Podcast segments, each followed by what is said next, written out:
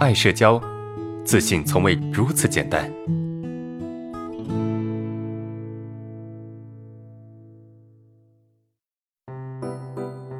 前段时间，工作室的同事小周突然跟我说要辞职，我吓了一大跳，因为小周是我们工作室的骨干，他也跟我说过他很喜欢这份工作，所以这份突如其来的辞职让我始料未及。我让他别着急，等我到办公室啊，我们再好好聊聊。到了办公室，我们坐下来，我也没问他为什么辞职，而是略带试探性的语气问他：“最近还好吧？”他愣了一下，说：“还好啊。”我说：“你是一个谨慎的人，这么大的决定一定是经过深思熟虑的吧？”没想到他一下子哭了，我有点不知所措，下意识的把纸巾递给他，说：“能不能告诉我？”发生了什么事情？我才知道，原来他是不得已才辞职的。他母亲以他年纪大和小周没有对象为理由，让小周回老家工作和相亲。我感觉到小周内心的不甘心与矛盾，就问他：“你为什么不拒绝呢？”小周说：“他们把我养大不容易，我害怕伤害他们，怕让他们感到失望。”也许啊，有人为小周可惜。但是殊不知，我们每个人都在经历类似的事情，我也不例外。连心理专家武志红也说过，出名之后因为不好意思拒绝，答应帮很多人的书写序，但实际上啊根本没有时间。而之所以会活得如此被动，是因为我们不敢说不。注意，这个不不仅仅指的是拒绝，更是一种对自己真实意愿的坚持。在很多人眼中，说不等于伤害别人。在他们的心目中，对别人说不会造成两种结果：第一种是伤害别人，造成自己的内疚感；第二种是伤害别人，别人反过来伤害自己。一七年的时候，我花了大量的积蓄买了心仪已久的车，使用这辆车啊，我非常的小心翼翼，一点点的刮痕我都会心疼许久。我的一个朋友知道我买了车。刚好自己的家人也过来玩，就想跟我借车。我当时很不情愿，但是顶不住朋友那句“我家人难得来一次厦门，就带他们逛逛而已，总不能让我扫他们的兴吧”，我还是借了。我晚上拿到车的时候，车倒是没什么问题，但是因为有小孩，我的后座啊都被踩脏了，差点把我气炸了。可以看到，因为害怕伤害别人，我们有时候啊宁可伤害自己。我把这种面对别人的要求不敢说不的状态称为显性的自我压抑。这种类型的自我压抑有一个明显的特点，就是有明显的可选择性，做或者不做都很明显。相对应的还有隐性的自我压抑。这种类型的自我压抑啊更为可怕，因为我们根本看不到可选项，莫名其妙的就自我压抑了。我有这么一个朋友。每一次开车载着他老婆的时候啊，总是很压抑，因为他老婆总是习惯性的指挥他该怎么开，把他搞得很紧张，导致开得更不好了。当他跟我抱怨跟老婆相处压力很大的时候啊，我问他：“你为什么不告诉他你的想法呢？”他说：“他说的也没错呀，而且我害怕跟他吵起来，多一事不如少一事，算了算了。”就是这种心态才害得我们越来越压抑。我们天真的以为啊，退让妥协会让对方感恩，别人也会看到我对他的好，或者啊自我安慰，这个叫做包容。然而事实并非如此，还有可能变本加厉。那么别人是通过什么方式来对我们实施操控的，导致我们变得如此压抑的呢？最典型的操控手段是否定一个人和让一个人内疚。小周辞职的故事啊，其实就是小周的父母利用让小周内疚的方法，让小周妥协，答应辞职回家。我朋友找我借车，也是利用让我内疚的方式让我借的。我的朋友开车经常被他老婆指挥，其实啊，是他老婆用否定他开不好车的方式来控制他。表面上，以上三个故事都很正常，但却都存在隐形控制。我们就是接受了隐形控制，才会让我们在人际关系中如此被动。那为什么隐形控制对我们会有效呢？那是因为啊，我们潜意识里面认为，我不是自己言行的最终评判者。这句话的意思很简单，那就是我认为啊，我是一个什么人，做什么事，根本啊不是自己说了算，而是由别人来评定的。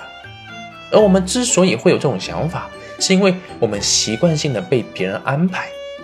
典型的行为表现就是太在乎别人的看法。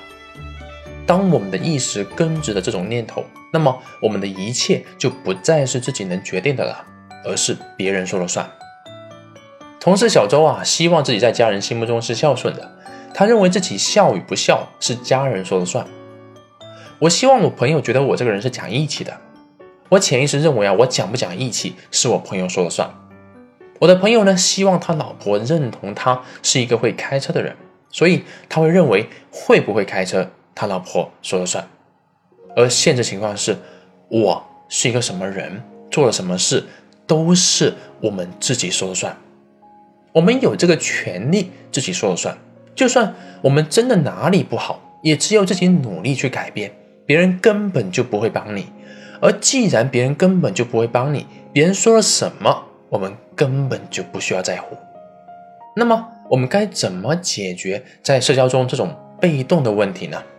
我们来看一看我朋友在得到我的建议之前跟建议之后，他的做法有什么区别？以前啊，他开车的时候，他老婆总会指挥他该怎么开是对的，而为了不冲突，他会选择听从。可是他心里并不舒服，没人愿意被这么控制。一旦他忍受不了了，就会吵起来。有一次啊，他大声的对老婆说：“要不然你来开，否则啊就不要唧唧歪歪的。”他老婆一下子就怒了，甚至威胁他要下车。把他吓了一身冷汗。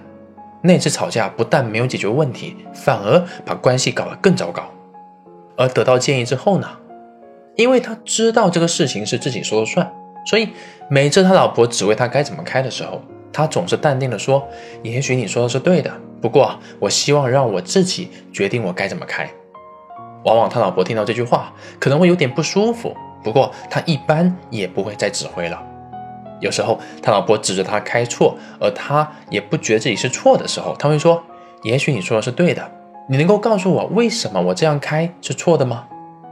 如果他老婆能够说出理由，他也会进一步的继续问：“为什么这个是错的呢？”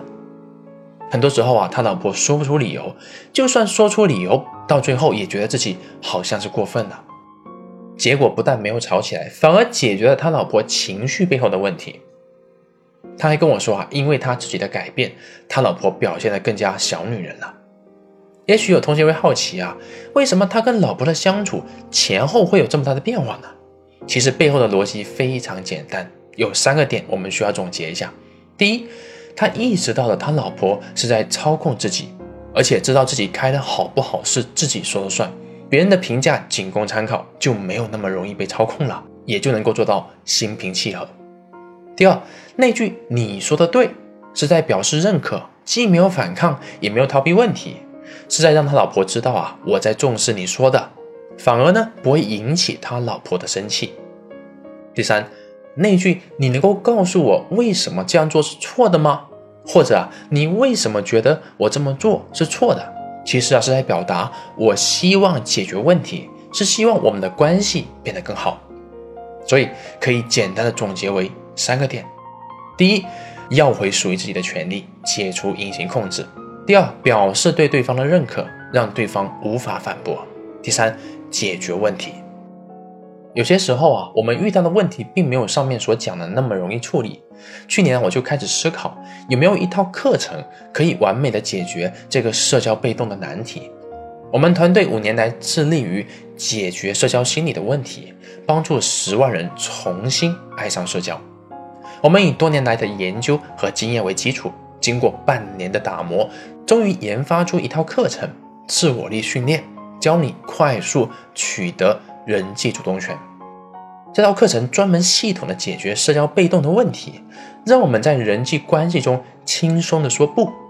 而这种说不啊，不仅仅是一种拒绝，更是对内心真实意愿的坚持。在课程中，我们把课程分为三个板块：理论。招式还有案例，案例板块从工作、爱情、亲情、生活四个维度高频出现的问题，用具体的案例剖析讲解，总共五十六节课，每节课十分钟，让我们构建全新的社交观，在提升心理能量的基础上，用最简单的招式，轻松的化解社交被动的问题。那么，谁适合听我们的课程呢？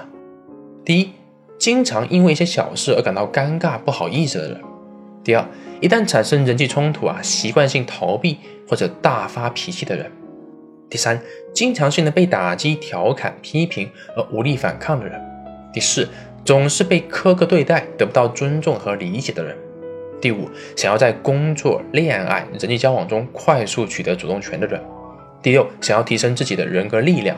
更好的管理好人际关系的人，课程总共五十六节课，每节课十分钟，利用碎片时间升级自己。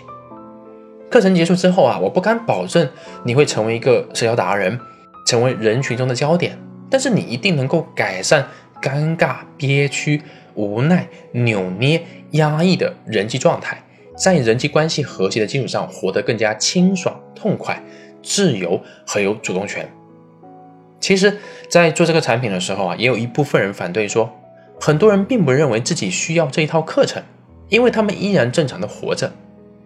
当然，我承认不解决人际被动的问题也能够好好的活着。相反，他们有一部分人认为自己活得还挺好，或者觉得人生就应该是这样子的，这才是最可怕的。这也是我想要开发这个课程的原因。人有一个习惯，在没有遇到更好的活法之前，会认为现在的也还可以。但是当他意识到，并且啊体会到自己还有不一样的人生的时候，他就会感觉之前好像是白活了。就好像我们没有开过上百万以上的奔驰、宝马，就很难体会到它到底和十几万的车有什么区别。而你一旦开上这种车，你就会彻底的爱上这种畅快的操控体验。我相信我们的课程也会给大家这种感觉。长期压抑、憋屈的人际状态，不但会让我们变得麻木，更会复制给下一代。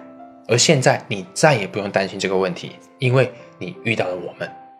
我们将带你进入一个更美妙的人际状态。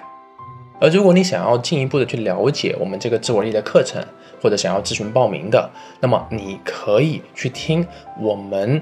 隔壁的那个专辑从社交恐惧到自信人生之路的第一个音频它的标题是自我力介绍里面会有具体的联系方式。